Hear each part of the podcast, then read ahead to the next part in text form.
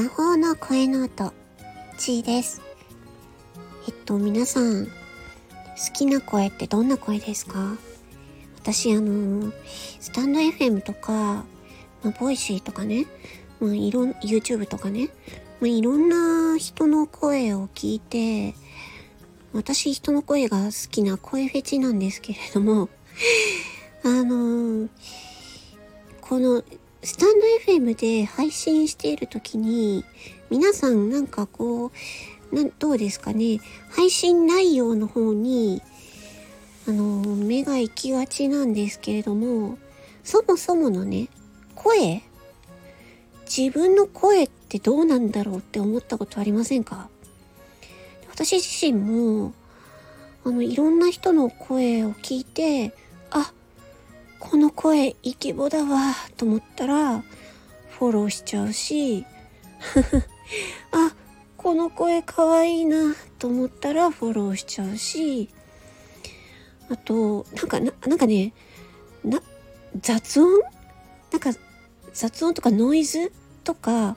さーって入ってたりとかザーって入ってたりとかなんかそういうのが入ってるとあちょっとこれ聞けないなと思っちゃう場合もあるしそもそもそもそもの皆さんの声そして音音音楽とかもそうだしねそれがどうなのかなって私自身もあのたまに思ったりするんですよね。で私自身が今こうやって喋っているんですが自分が喋った声っていうのはあのなんだろうな録音した時の自分の声とは違うんですよ。なのであくまで自分が喋って自分が聞いている声っていうのは違う声なんですよね。なのであなたが話してあなたが自身が聞いているあなたの声っていうのは他の人から聞いた声とは違うんですよ。うん。そうなんですよね。なので、私自身、いろいろな方から、いい声ですねって言われるのですが、私自身は、あ、そうなのかっていう感じなんですね。うん。これもまた不思議なもので。なので、なんかこうね、音声配信っていうけれども、そもそもね、自分の声っていうのが、あの、他の方から聞いて、きやすい声かな？心地いい声かな？聞き取りやすい声かな？とかね。うん。不快に、不快な音を出してないかな？とか。そういうところをね、ちょっと私も考えたりしながら、他の方の配信聞いたりもしてますね。で私はね、あの、あえて顔出しをしてないです。うん。顔出しはね、絶対にしないって決めてます。そう。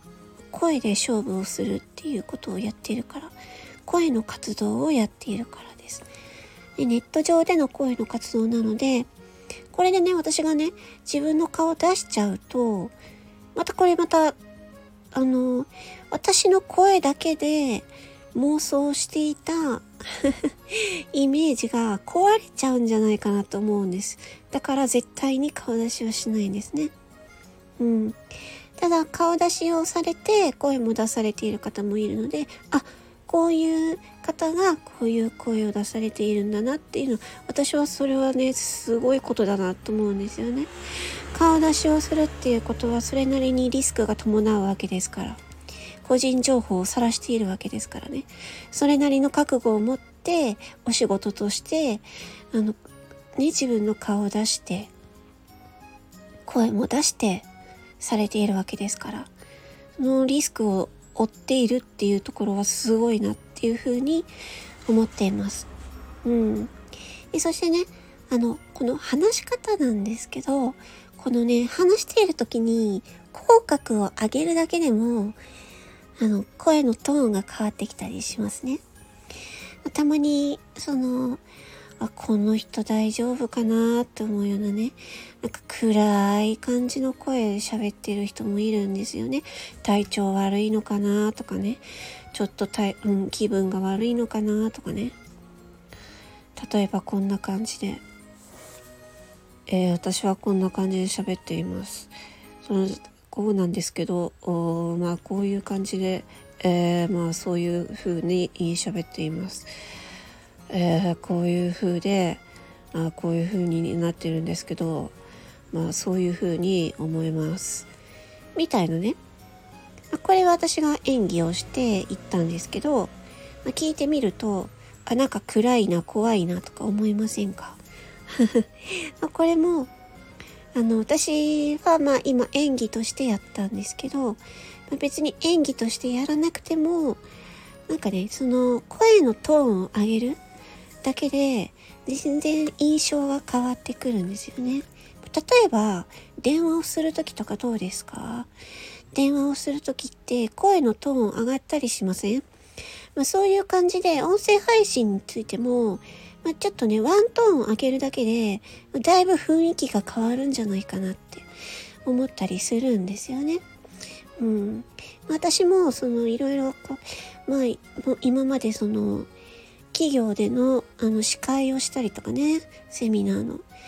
そこら辺もなんか私がやりたいって言ってやったわけではなく、あの、ちょっとお声、ありがたいことにお声をかけていただいて、あの、お仕事をしたんですけれども、自分がね、あの、びっくりしたのはね、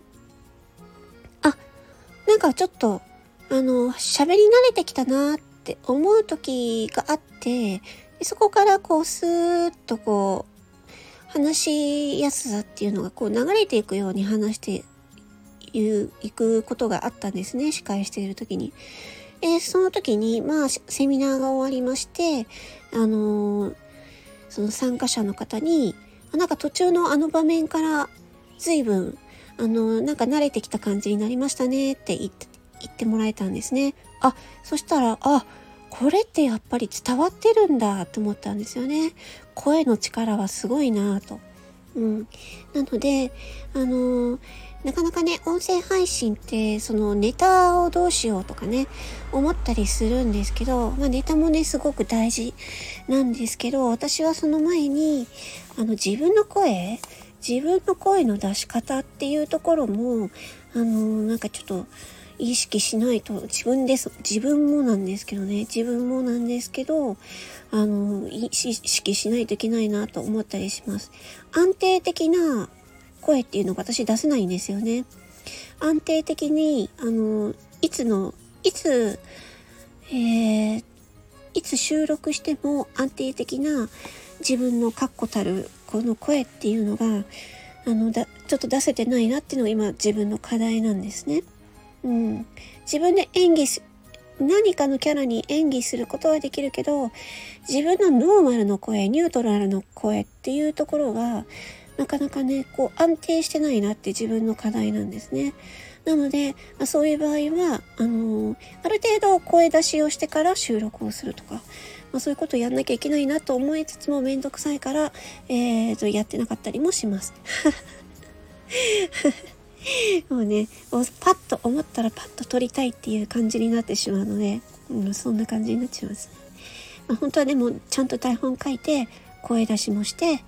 ね、っていう風でや、やらなきゃいけないなと思思いますね。うん。まあ、そのね、皆さんの貴重なお時間をいただいてるわけですから。うん、これ途中でブチッと切られたらね、切られたら残念。最後まで聞いていただけるのがいい、いいからね。これな、んだこの人と聞きづらいなと思ってブチって切られちゃうとね 悲しいね。はいというわけで、配信の内容も大事ですけど、まあ、声も大事だよねっていうお話をしました。はい。ここまでね、本当に聞いてくださってありがとうございました。魔法の声の音、ちーでした。ありがとう。